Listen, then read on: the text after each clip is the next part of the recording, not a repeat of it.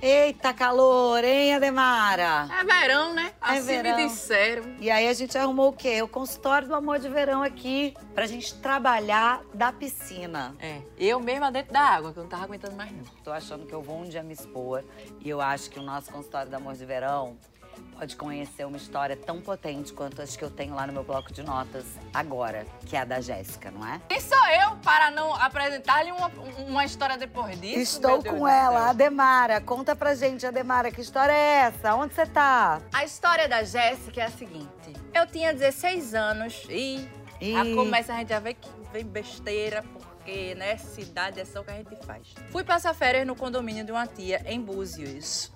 Fiz amizade com uma galera legal e saía com eles pra ir à praia, jogar bola e tudo mais. Nesse grupo tinha um menino super gatinho, de quem eu gostava.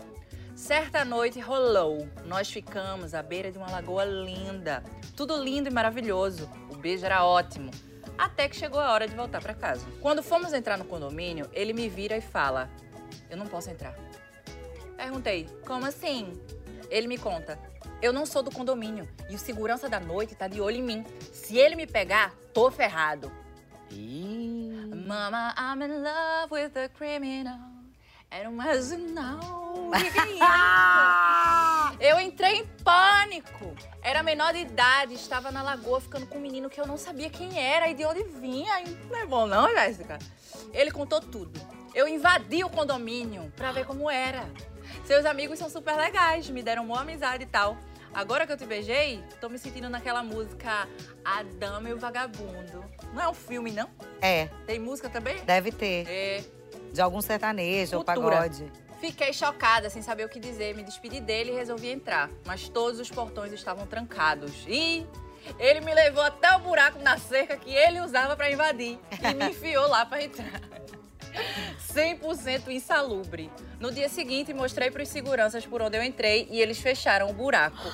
Porra, Jéssica, aí te entregou o caba, fui. O caba te ajudou, te deu um beijinho ali, te fez feliz. Acabou Acabou, ela ela- entregou. fechando o buraco. Ela é X9 pra caramba. Ela é X. E o cara foi legal. Foi, fofinho. Ah, eu, eu não sei. Eu acho que eu tô mais do lado dele. Tu gosta de um marginal, Ah, né? quem nunca gostou em algum momento? É. Sem nem o que dizer dessa, Demara. é. Te respeito muito, Jéssica. Um beijo, Jéssica.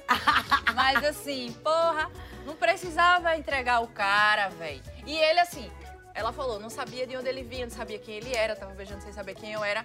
Mas podia ter perguntado. né? Mas será que ela nunca mais viu ele? Nunca mais falou com ele?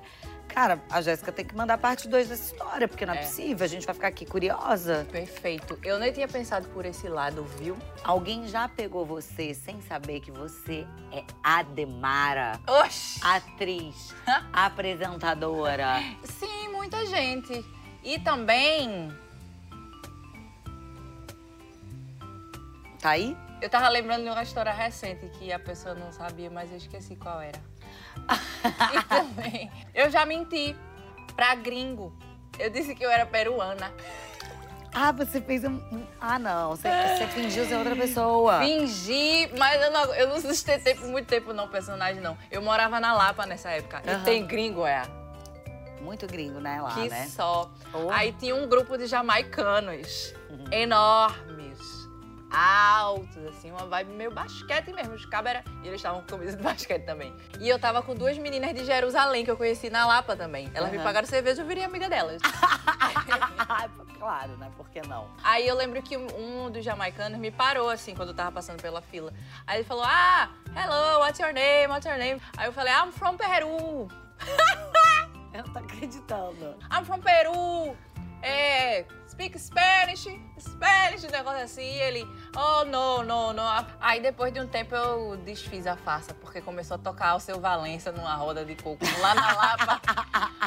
Aí eu não ia dizer, né, o seu Valença, big, big artist em Peru.